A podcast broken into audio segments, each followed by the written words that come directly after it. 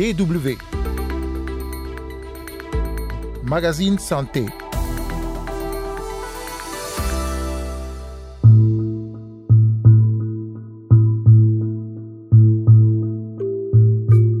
Résistance aux antibiotiques. Euh, depuis plusieurs années maintenant, des voix s'élèvent pour alerter sur le sujet.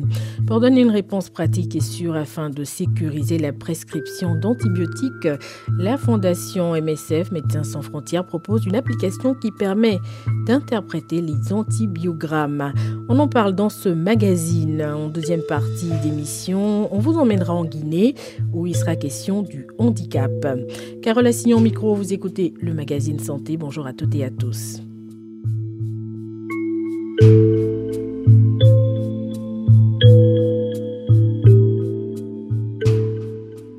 Antibiotiques, des médicaments utilisés pour traiter et prévenir les infections bactériennes. Mais quand ils sont mal utilisés, une résistance survient. Une résistance des bactéries que les antibiotiques sont censés traiter. Les bactéries évoluent, deviennent résistantes et peuvent alors provoquer des infections plus graves. Conséquence, la résistance aux antibiotiques entraîne une augmentation des dépenses médicales, une prolongation des hospitalisations et une hausse de la mortalité pour rendre plus accessibles les tests biologiques de laboratoire permettant de mesurer la résistance bactérienne in vitro et aider les médecins dans la prescription des antibiotiques qu'il faut. La Fondation MSF propose une application dénommée Antibiogo. Et on en parle avec le docteur Nada Malou, référente microbiologie pour la Fondation MSF. DW. Euh, bonjour docteur euh, Nada Malou. Bonjour. Euh, avec vous, on va parler d'un outil de diagnostic hein, qui permet de mesurer et d'interpréter des antibiogrammes. Euh, pourquoi avoir euh, mis au point une telle application puisque l'antibiogo c'est une application? Exactement. Donc antibiogo c'est une application qui peut être utilisée sur euh, un téléphone portable. ça fait une bonne dizaine d'années que Médecins sans frontières travaille sur cette problématique de la résistance aux antibiotiques. Et à chaque fois qu'on a cherché ces résistances-là dans les différents pays, en fait on a découvert que beaucoup de nos patients arrivaient à l'hôpital avec des bactéries résistantes.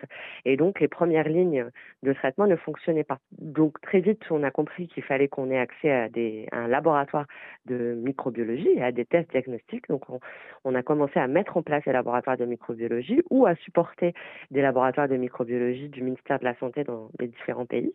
Et très vite, on s'est rendu compte qu'à chaque fois qu'on ouvrait, euh, par exemple, une, une position pour chercher un microbiologiste pour le laboratoire, on n'en trouvait pas. Donc on a commencé à, à regarder d'un pays à l'autre et on s'est rendu compte qu'il y avait énormément de techniciens de laboratoire euh, dans la plupart des pays dans lesquels MSF intervient, mais il y a très peu de microbiologistes.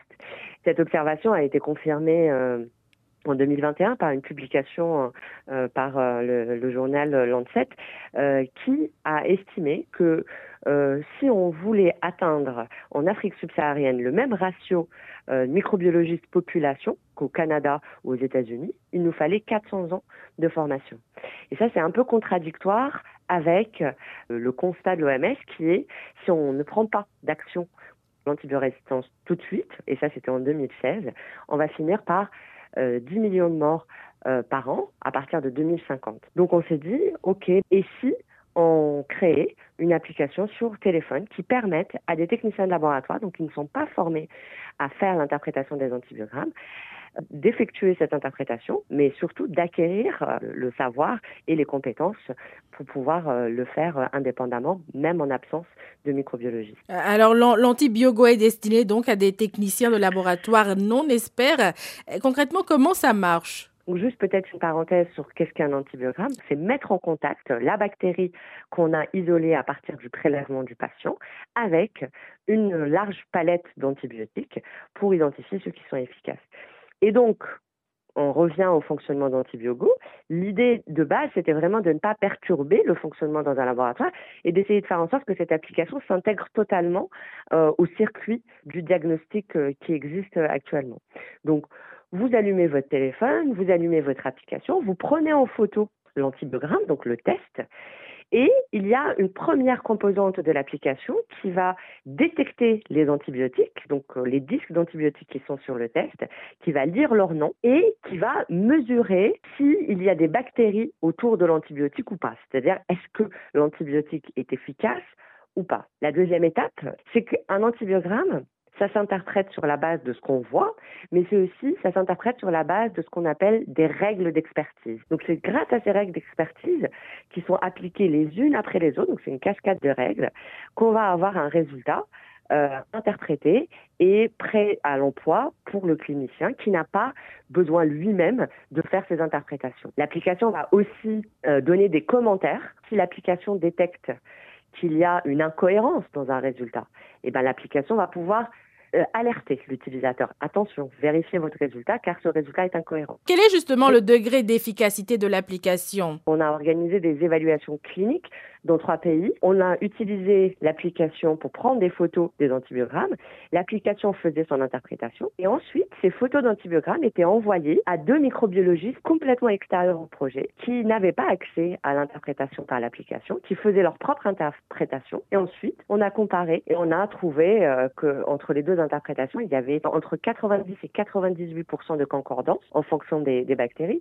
Et surtout, ce qui est très intéressant, c'est que la majorité des discordances, elles sont plutôt liées à l'humain plus que à l'application et à la machine. On estime que les antibiotiques hein, sont utilisés actuellement de manière inadéquate, en l'occurrence dans les pays à faible revenu. Dans quelle mesure l'utilisation de l'antibiogo permettra de changer cela? En augmentant l'accès à des laboratoires de bactériologie et en améliorant la qualité, on pense que les patients vont pouvoir avoir donc un traitement adapté le plus vite possible. Donc on va réduire euh, morbidité, mortalité, on va réduire les durées d'hospitalisation, mais surtout le fait d'utiliser le bon antibiotique le plus adapté à la bactérie parce qu'on l'a identifié dans un laboratoire de bactériologie, ça permet une utilisation rationnelle des antibiotiques. Et ça permet de stopper le développement et la sélection d'autres résistances. Donc en fait, le fait d'agir à l'échelle du patient va finir par agir à l'échelle de la population, et donc en réduisant le taux de résistance aux antibiotiques. Et je pense à un autre aspect, c'est que Antibiogo permet aussi d'identifier des bactéries multirésistantes qui nécessitent un isolement, par exemple des patients. Euh, et ça, c'est un élément clé parce que le pouvoir isoler les patients pour éviter la diffusion de bactéries multirésistantes, c'est aussi euh, une façon de réduire la résistance aux antibiotiques. Docteur euh, Nadam Alou, merci beaucoup. Merci à vous, c'était un plaisir. Merci beaucoup. DW le magazine Santé, deuxième partie, direction la Guinée, où les personnes vivant avec un handicap sont confrontées à d'énormes difficultés. Des difficultés liées non seulement à leur mobilité, mais aussi à l'accès aux soins de santé. Jusqu'à présent, ils étaient nombreux dans le pays à s'adonner à la mendicité. Mais les choses sont en train de changer. De plus en plus de personnes handicapées mènent des activités génératrices de revenus à Matoto, dans la banlieue de Conakry. Une association s'est donnée pour mission de les former. Reportage de Bangali Kondé, notre correspondant à Conakry. Ce qu'est un handicap en Guinée, c'est de l'enfer c'est de l'humiliation, discrimination. On est traité de tout, sauf de bien. Ibrahim Djani, handicapé et président de l'association Action pour le futur des personnes handicapées en Guinée. Il résume ainsi la perception que beaucoup de personnes ont au sujet du handicap. Ibrahim Diané déplore le manque de considération envers les personnes vivant avec un handicap. Si on est handicapé, on est mendiant. Si on est handicapé, on est incapable. Or, ce n'est pas tout le monde qui est incapable. Nous, nous sommes des handicapés, mais nous sommes capables. D'abord, ce qu'ils ont pu faire, ont pu sensibiliser d'autres personnes handicapées qui sont autour de moi aujourd'hui. Et ils ont compris. Et ils ont abandonné la rue. Et ils ont donné le respect en soi, parce que quand tu te respectes, forcément, les gens vont te respecter. Et elles sont de plus en plus nombreuses, les personnes vivant avec un handicap, à mener des activités génératrices de revenus. L'objectif, être indépendant et éviter la mendicité. Ma camarade la trentaine a choisi cette voie. Dans la commune de Matoto, elle travaille avec Ibrahim Diané depuis plusieurs années. La jeune femme a décidé d'arrêter la mendicité pour se consacrer à la couture une activité qui lui permet aujourd'hui de subvenir à ses besoins. J'ai compris que la mendicité n'est pas un travail. Quand tu es handicapé et tu mendis, on ne va pas te considérer. Le handicap n'est pas une fatalité. C'est pourquoi j'ai choisi un métier que je peux faire. Ce métier me permet de subvenir à mes besoins.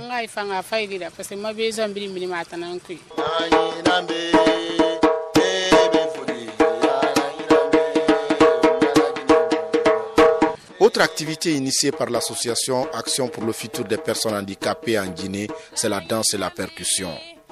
Les danseurs sont parfois invités pour animer des cérémonies officielles. À travers ces activités, ils parviennent à surmonter certaines difficultés, même si des cas de discrimination ne manquent pas. En fonction du type de handicap, les gestes du quotidien peuvent être difficiles pour bon nombre de personnes ayant des capacités limitées. Le docteur Ibrahim Akita est médecin généraliste à l'hôpital national d'Onka. Le handicap, c'est une limitation ou la restriction du mouvement d'une personne à participer à la vie associative. Il y a les différents types d'handicap. Il y a les handicaps moteurs, handicap sensoriel, l'handicap mental, il y a l'handicap chichique ou psychologique. Là, quand vous prenez l'handicap moteur, les principales causes, c'est les accidents vasculaires cérébraux, qu'on appelle les AVC. Il y a les accidents de la voie publique et certaines maladies. Il peut y avoir des maladies héréditaires ou des maladies négligées à l'enfance, comme la poliomyélite. Le docteur Ibrahim Keita insiste sur l'importance de la prise en charge des personnes vivant avec un handicap au service des urgences en travaillant en étroite collaboration avec les associations et des structures d'accueil des personnes handicapées et en prenant en compte le rôle spécifique de l'accompagnant. Il déplore toutefois le manque de matériel approprié pour les handicapés. ceux qui ont des handicaps moteurs, par exemple, qui ont des difficultés à à se déplacer. Là, il y a les manques d'équipement dans, certaines structures sanitaires. Là, pour la prise en charge des, des handicaps moteurs. Pour avoir ces soins de qualité au niveau des personnes handicapées, il faut l'accompagnement du gouvernement d'abord. Parce qu'il y a certains handicapés qui sont stigmatisés dans des structures sanitaires. Ça, c'est pas bien. Selon un spécialiste, la discrimination est depuis toujours un problème majeur auquel sont confrontées les personnes en situation de handicap. Si une personne handicapée peut bénéficier d'un service d'aide, elle a aussi besoin d'interagir avec le monde. Un handicapé a le droit d'aller à l'école, d'intégrer le monde du travail et de vivre pleinement. Bengali Kondi à Conakry pour la Deutsche Welle. Déjà la fin de ce numéro du magazine Santé. Merci pour l'écoute et rendez-vous la semaine prochaine.